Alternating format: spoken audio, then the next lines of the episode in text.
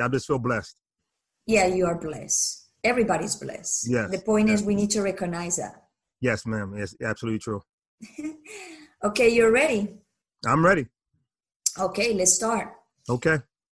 Hello, hello, hello. Welcome to my show, Unbreakable Life with Glory. My name is Gloria Goldberg, and today I have a very special guest from Philadelphia, exactly from Pennsylvania. He's a very happy married man for 23 years and father of five children, four girls and one son, ages of 14 to 5. He is also a Babalawo, or priest in the traditional African religion of Ifa. He also an urban homesteader with, with a backyard where he raised chickens, bead hives, and home and he do home garden. He also brew homemade kombucha, herbal remedies, and they also manufacture their own lip balm. Siva Sekou leads a small religious community and coordinates an adolescent male's rites, right? Passage? Yeah. Rites of passage. Okay, rites of passage program. He also mm-hmm. loves to read, weight training, and good conversations with family and friends. Sekou Olayinka, welcome to my show. Thank you for having me. It's an honor. How are you today? Doing wonderful. Blessed. So, you know, my show is about depression and anxiety. Yes, ma'am. And I'm so happy that you are here because you have a, you are a different view perspective about those um, subjects. Mm-hmm. But before we start with that subject, I want you to tell everybody who are you, what you do, everything. Wow. Well, again, my name is Sekou Olayinka. I am, again, husband, a father, a son, a brother. I am a Babalawo, uh, second generation. My father was also, is also a Babalawo. Um, he's retired now, he's up in age. Uh, and what a Babalawo does is it's like a spiritual counselor. I, I perform everything weddings, funerals, baby naming ceremonies. We do divination, which some people refer to as readings, spiritual readings. Um, I counsel uh, people individually in business and life. Uh, we I counsel uh, couples. Uh, so I see the gamut of people. I, I, I, have clients that come to me that are depressed. I have clients that come to me that are looking for jobs. I have clients to me that are coming to me that are looking for uh, uh, spouses and relationships and looking for children. So I use the the ancient Ifa oracle and the the ancient Ifa wisdom to uh, help them to, to to solve their problems. Um, I'm a businessman in my own way. I'm also a podcaster. That's how we, I met you. Yes. Uh, and uh, just you know, urban homesteader. You know, we, we have you know backyard chickens and, and we have bees and beehives and we you know we we make we manufacture products uh, from the bee, obviously the honey, but the uh, beeswax we use for the lip balm and we also are learning how to uh, uh, harvest and to uh, put together the bee pollen and things like that. So my family is really dedicated to a simple life, going back and trying to live in concert with nature, not to be uh, adversarial with Mother Nature, and to help to sustain uh, the earth and to sustain community. Wow, that is wonderful. Now, tell us a story of a journey that you feel re- realization in your life. A story of, say it again, I'm sorry. Realization. Realization? Yes. Wow. Realization. Well, I'll, I'll share a, a most probably the most recent one and the most powerful one that I've had is is my my my brother, and I'm the oldest of seven children. My my mother and father uh, gave birth, you know, to seven children. I'm the oldest of seven. My my brother, he was the third. So it's me, there's my sister, then my brother, and my brother passed away suddenly uh, back in 2016 January. Uh, from uh, heart failure. He was at the gym. He was he was training at the gym, and my brother wasn't overweight or anything. He was about 180 pounds he he he was a juicer and you know he he juiced and he he by juice I mean you know he took fresh you know uh, uh, fruits and vegetables and he made juices and he was uh always you know in the gym always working out and he, and he uh was there and he he just just passed away. And uh that was the most devastating thing that happened to me because in my life I was fortunate enough not to have had any major losses in my family. And that when that happened it was just totally unprecedented and I was totally overwhelmed and uh, it really, really just threw everybody in the family for the loop. And I always tell people the, the most difficult thing I've ever had to do in my life is go to my mother's. You know, I found out late at night. I found out around eleven o'clock, and the next morning around seven o'clock, I had to go to my mother's house. And uh, all my siblings and I, we met and we went into the house and we told my mother, you know, what had happened. And that was the absolute most difficult thing I ever had to do. And just to hear my mother cry and you know, yeah, it almost brings tears to my eyes now. But uh, yeah, that's the most difficult thing. But the realization I came to from that is I, I, I learned that, you know, and I knew this as a spiritual concept, but I, I learned that, that, you know, life is more than just what we see life is more than just the visual physical world that's around us and that lesson began to emerge in the weeks and months after my brother's passing uh, almost to the point now where although i know he's physically not here he's actually more present now than he's ever been in my life and that realization has really uh, corroborated a lot of things that i've taught as spiritual principles to other people but now i i know that because i've experienced it wow yeah of course now you know in through life we have fa- failures too. Mm-hmm. Can you tell me one of the biggest failures that you have in your life and how you overcome that? Wow. Again, I've had a lot of failures, professional, personal. Pick, pick the one that is the most powerful one that teach you a big lesson. Wow. One of the most powerful ones it was one I did in business. I failed at a, at a, at a business about 10 years ago. And what it told me is one is that even if you have a good business mind and you're business oriented, you should always stay within your niche. It's almost like uh, Steve Jobs. He's you know he he knew computers, he knew technology. It probably wouldn't have been a good idea for him to open up, uh, start a, a fashion company or selling shoes. You know he needs to stay in. You know yes he's talented, he's brilliant, but he needs to stick to his niche. And that's what I learned is that I wasn't a restaurateur. I, I, I like going to restaurants, I like eating, but it wasn't my forte. It wasn't anything I was really built for.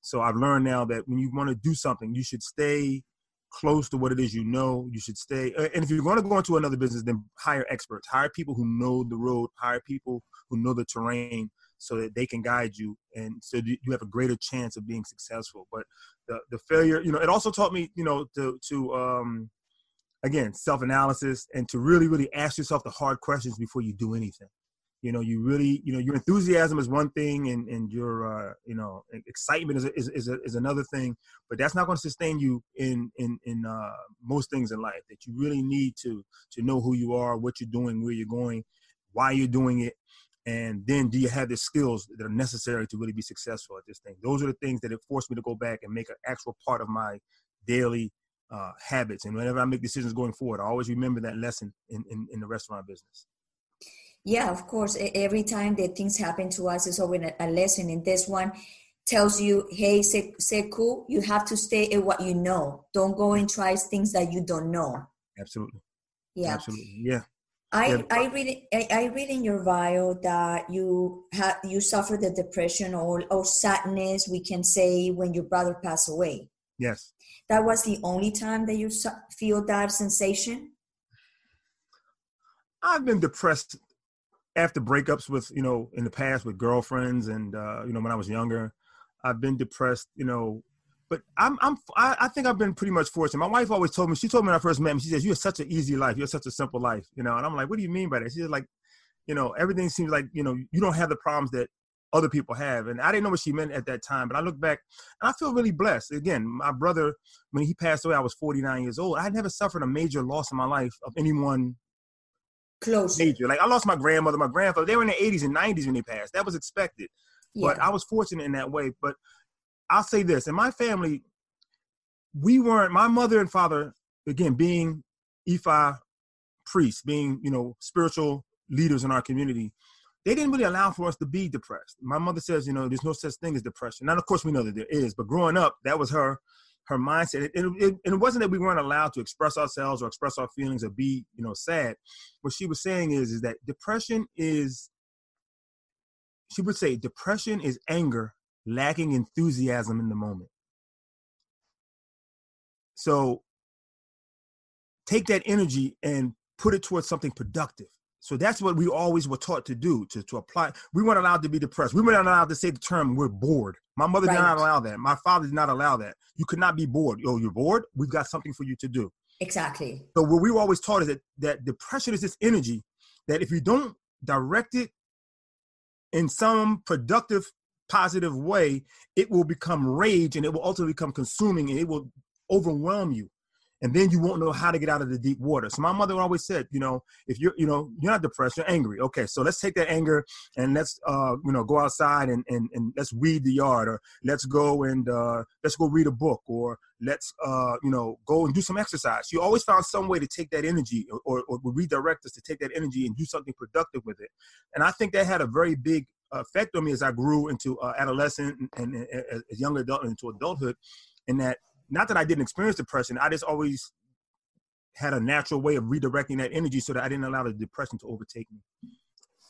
Right. So let me ask you a question. So I understand your point, and also remember that depressions are different kind of depressions. Absolutely. Absolutely. Okay. In my case, that I went through this uh, event, mm-hmm. the kidnap situation. Yes, ma'am. I didn't want to go through that. I went through because I don't have no choice. Mm-hmm but I got depressed and I got anxious being in that moment. But I, for example, I don't hate the people who kidnap me. I don't. Mm-hmm. I'm not mad of them, but I, I, I sometimes I get like a, this kind of sensations because it was 90, 90 days or, or tormenting my life. Mm-hmm. So what, how do you explain that? So how do you explain like what your mother said to you? Remember you said, oh, you're kind of depressed. No, you don't have time to be depressed. Go do something. So what yeah. you would suggest for people like me that have traumas that sometimes we don't mm-hmm. have no control of over over things. Yes, yes, and that energy can overtake you at any time. You don't you don't get to negotiate when that feeling comes, and I I totally understand that. But what I would say to you is one. The first thing you have to do is acknowledge it. Obviously, when it happens, right. you have to acknowledge it. Two, you have to acknowledge that you were a victim in that particular case. Right. That it was something that that that happened to you However, you also have to acknowledge the fact that even as a victim, that you have the ability to respond to your victimhood in the way that you choose. You understand what I'm saying? It's almost yes. like when somebody says, or somebody puts a gun to your head, they can make you do whatever you want them. They can make you do whatever they want you to do. True, but even in that moment, with somebody with a gun with a gun to your head, you have a choice.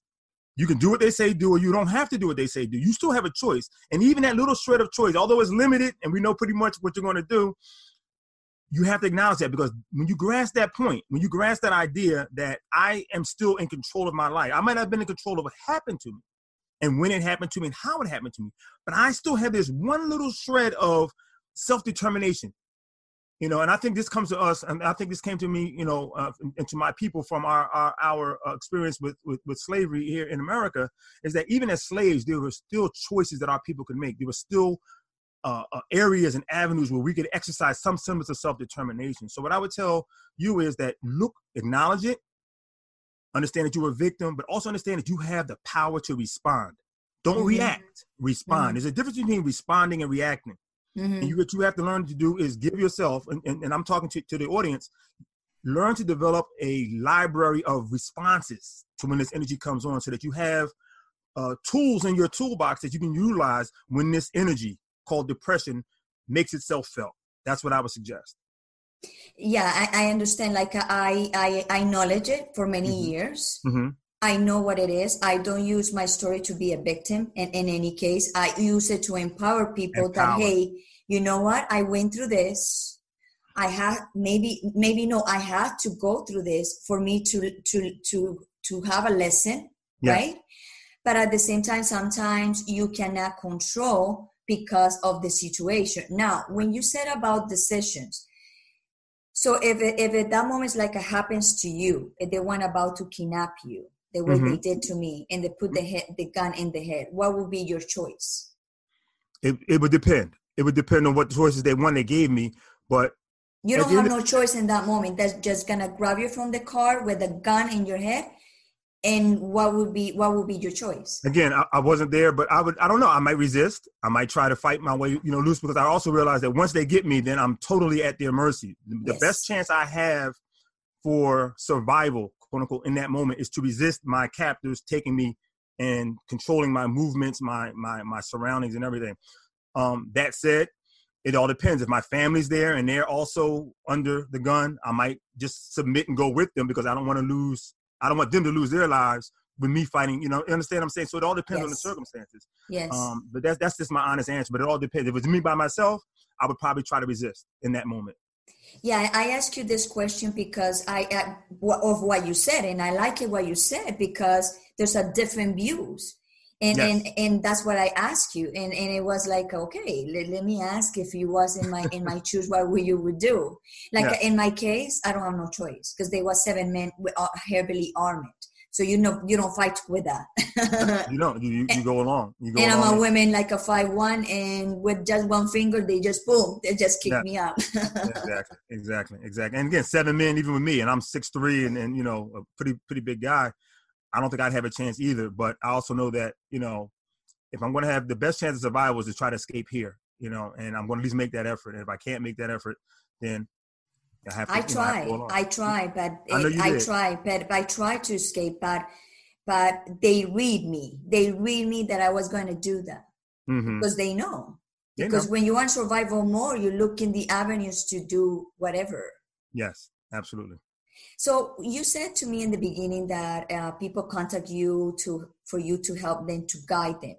So mm-hmm. when a person contact you that have depression and anxiety or sadness what kind what kind of guidance guidance you give them? What what is the approach?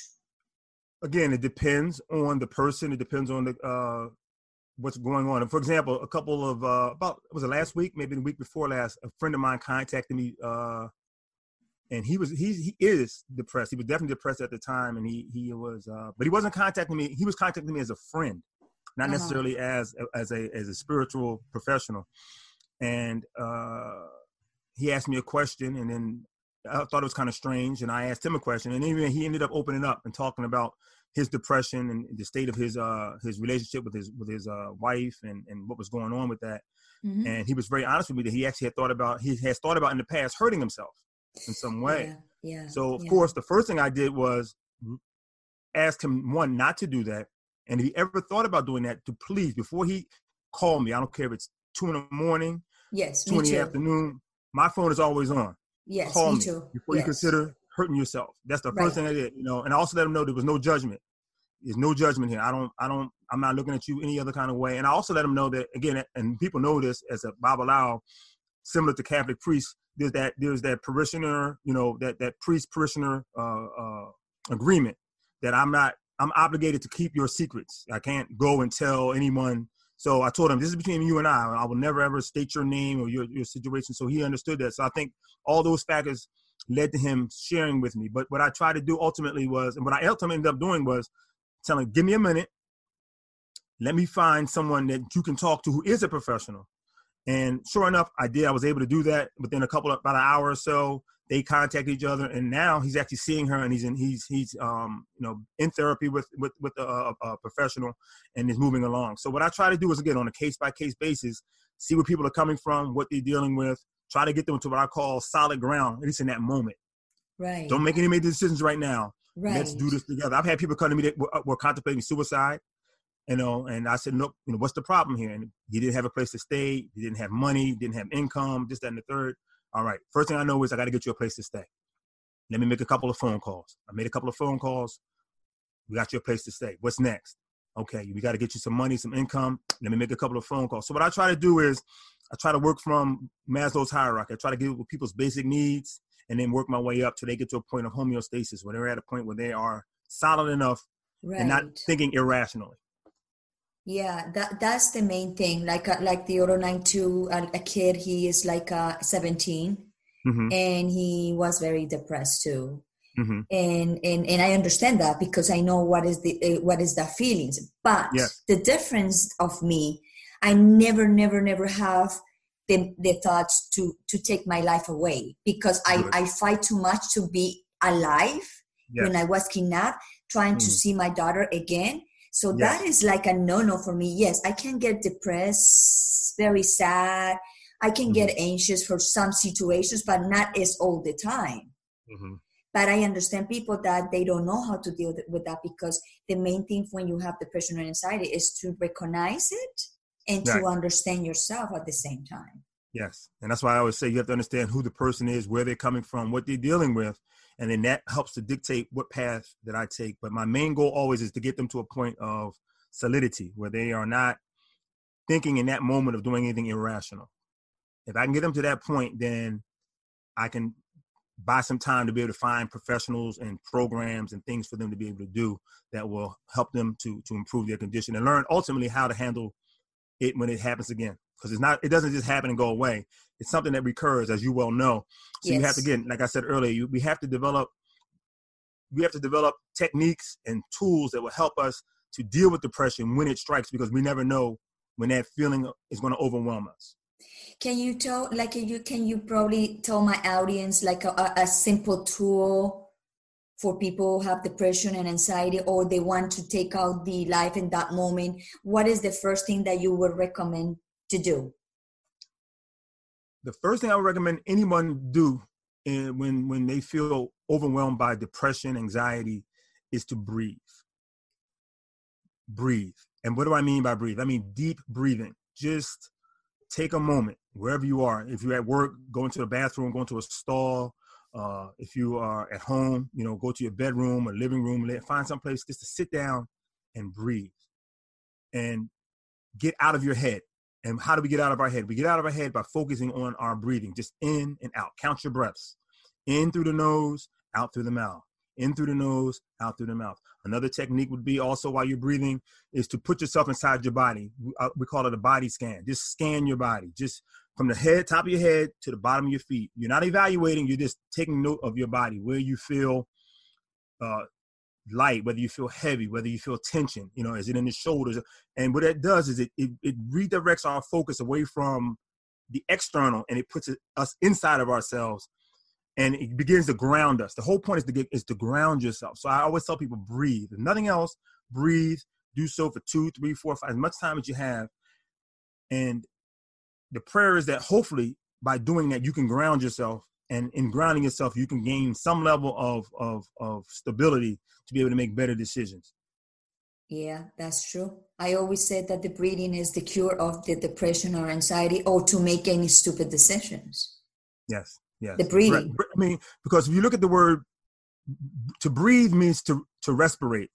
And if you look at the word respirate, you have the prefix re, R-E, and you have the word uh, uh, uh, spiration, which comes from the Latin word spirare, which means spirit. So every time we breathe, we take in the spirit again. We're taking in the essence of our creator. Whether you believe in God as some kind of deity in the sky, whatever, the fact of the matter is to breathe is to respirit is to actually take spirit into our bodies and it gives us the ability to be alive to be animate to to, to think and to move so the breath is the essence the breath is everything so we can focus on breathing then we're focusing on our spirit. And when we're focusing on our spirit remember the spirit is eternal. The spirit is immortal. Spirit does not die. And that's why i tell people focus always on the breath because that is the part of you that is eternal. What happens to us in our human experience to our bodies. They captured your body, they never captured your spirit. And that's why you can go to the breath always, because even when even when you were under their control, even when they had kidnapped you, they couldn't stop you from breathing, you unless they literally killed you. But while you were there, you still had control. In other words, what we have to do in these kind of situations is look for areas where we can still where we still have control, where we still have uh, agency. So you can control your breathing. You can control your ability to to to, to be calm uh, at least up to a point. Again if they're torturing you in a moment that may be a little bit more difficult. But what i'm saying is we have to look for those places and those spaces where we can regain some level of control some level of agency and build on those areas i took 11 days to get control of my breathing and my in my thoughts when i was kidnapped 11, it was 90 it was it was 90 days but it took wow. me 11 days for me to breathe and calm down. Mm. It was like uh, terrible. I'm sure. I'm sure it was. It was, it was awful. It was the awful, worst. Awful. Yes. Yes. But at the same time, today I feel like a bless because it teach me big time lesson. Be mm-hmm. more appreciative of what is life. Mm-hmm. Appreciative about teach other people what you've been through. By having gone through that, you're in a position to help others and that's why you're doing yes. the work that you're doing if, if and also we have to understand this and i know it's kind of difficult sometimes but the creator whom people call god or yahweh or jehovah allah olodumare whatever term you use right every experience that we have the creator marks that even the people who went through the holocaust people say why did they go through the holocaust well it, they wouldn't have gone through it if the creator didn't allow it there was something that had to come out of that there, there was something in other words every negative experience that people have is going to be a benefit to people who come after. That's part of the purpose of my, my my my podcast, which is I want people to share their lessons so that other people coming behind them don't have to make the same mistakes Correct. or have techniques that will help them to to overcome you know the, the the the challenges and the obstacles in the road. So your experience though horrible and awful for you personally, is going to be a benefit to hundreds, if not thousands, of other people. So you become their light. Yeah, and also when you talk about breathing, if you don't know how to breathe, you're gonna have difficulties because Yes. you can go to therapy, to therapy, listen to the therapist, but you don't Mhm. know you don't know to breathe. You're not doing Mhm. anything. Yes, yes. Breathing opens up so many chakras in the head. It opens up the heart chakra. It opens up so many uh, uh, uh, uh, um, things inside of us that allow the things that the therapist is trying to do with us and for us to actually work. But if you're not breathing properly, you're not open. And if you're not open, nothing really is going to improve. That is true. Now I read about that you have the uh, a routine, cold showers. It's Yeah. like what? That's your daily routine, cold showers. Yes, every day. Every day. Every day. Sometimes every day. I take cold showers year round. Even now, in this time of year in the northeastern United States, it's getting cold. Um, but I still take cold showers. How many? One, two. As many times as I shower a day. Sometimes I shower two or three times a day. It all depends. I shower when I get up in the morning. If I go to the gym, I go. I shower after I go to the gym. And if I need to go to shower at night before I go to bed for some reason, I'll shower again. But when every time I take a shower, I take a cold shower All the time. all the time, year round. Never, never stop. And why why you do that? Again, it, it's actually related to what we've been talking about. It puts you in the moment. It forces you to breathe. It forces you to be to get out of your head and into your body. It, it, when you when you when you when someone throws cold water on you, or, or you you get wet suddenly, or you get cold suddenly, you don't think about anything else. You, it's almost impossible to be depressed when you're cold. So take Yeah. a cold shower, and you'll you will you will focus totally on your body starts to shiver and your your your head you but whatever is bothering you for that moment it escapes because you you ha- you cannot focus on anything else other than dealing with this particular phenomenon called cold. And what you find yourself doing also the other reason why i do it is because i've learned that in life the you have to cultivate the ability to do things that we don't want to do. I don't like taking cold showers but by taking cold showers, it helps me to develop a habit or a muscle, a mental muscle that makes me more likely and more apt to deal with things in my daily life that I don't want to do. So if I can voluntarily submit myself to a cold shower, when something comes up, when one of my children is in crisis or does something or, or something uh, unexpectedly break, or like the other day, my son overflowed the toilet and I didn't really want to deal with that at the time. He made a mistake. But I'm in the habit now of dealing with things that I don't want to deal with because I take a cold shower every day. And that puts me, it makes me, it gives me a mental muscle that says, you know, every day you have to do something you don't want to do. So one of those things is taking a cold shower. And that helps me deal with life situations that I really don't want to deal with. It's very curious that you said that because I have to take a cold shower for 90 days every two every two, three days. I Mm, was used to, to have hot showers, yes. but when you are in a situation like that, is whatever they're gonna give you, and it was cold showers. Right. Right. And you had no choice. I mean, I had no that or- choice. Or, or you don't, or you're just not clean and you, you want to be clean. So you, you learn to make the adjustment. Exactly, but you know what? Because of you, I'm gonna start having cold showers every day. How, how it goes. Again, it's not anything I like, but I like the result. And my my thing for people is, to your audience, I would suggest to them that for all focus on the end result. Focus on the result. We don't have to like the process, but the result is what we're after. And if you focus on the result, there's almost no price too high if the result is something that you really want. and probably the skin, your hair, and everything is gonna be is gonna look good because the cold water is, is sometimes not really good for your My body. skin has improved immensely. I have dry skin patches uh, throughout my life um, in certain areas, particularly in my in, in the joint areas, my arm, the folds of my arms, the base of my neck. And since I've been taking cold showers for like the last two years, those areas don't bother me anymore. I don't have to take the uh, the medicine that the doctor gave me anymore because the hot water is actually drying out my skin. The cold water doesn't dry out my skin, and it's very very invigorating. And it also has a lot of other properties, for, especially for men. It's very good for testosterone production. It helps to facilitate good sleep. There's so many other things, and we could talk about that at another time. But cold showers have a lot of benefits. Of course, eh, Sekou, you have a podcast. Yes, ma'am. Can you tell my audience what is about? What is the name of your podcast and Mm-hmm. what is about? Why you're working on it? the name of my podcast is Speak to After. Speak to After is a uh, it came from a, an ancient Egyptian uh, saying which says, "It is good to speak to after, for after will listen." And that was an admonition from the wise women and men of ancient Egypt to always be mindful of their life as as a testimony. That your life is a testimony. It is speech to all those that are coming from coming behind you. Everything you do is speech. Speak to after because after is listening. They're watching you. So your life is a testimony. Your life is an example. Your life is a light to others.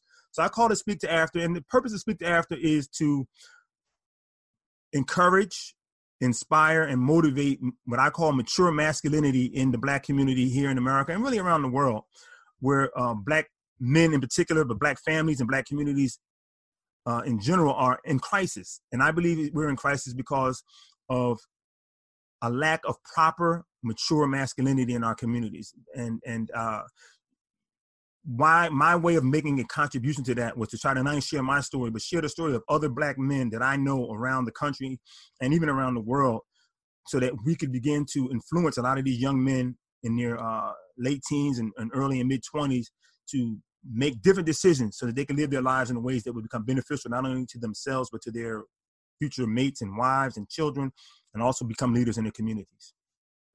Wow, that's awesome. Thank that's you. very awesome.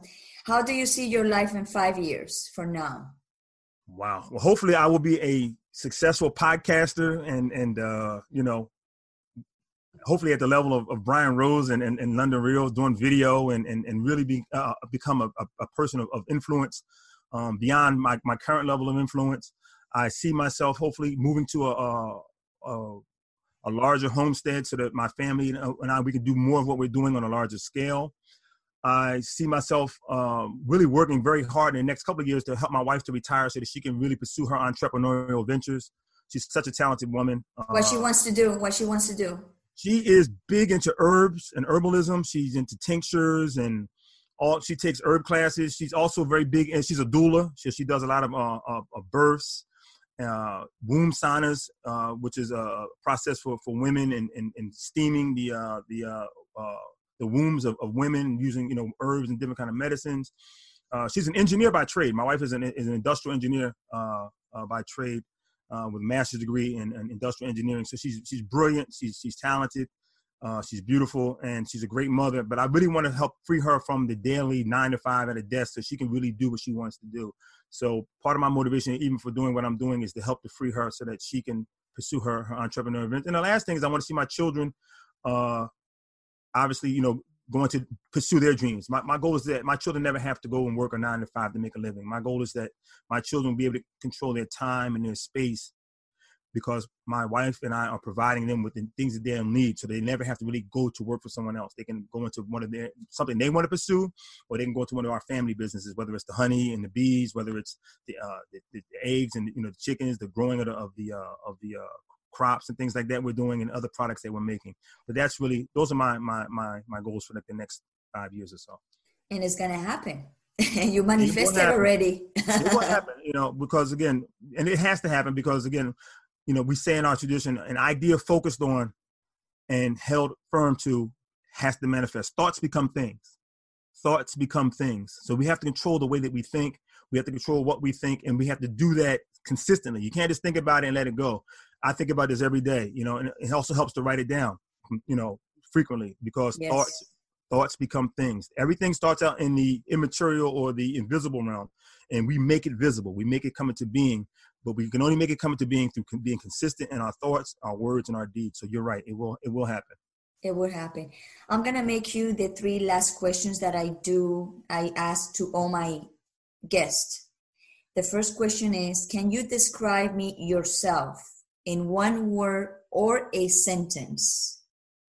Describe myself in one word or sentence. Or sentence. Impactful.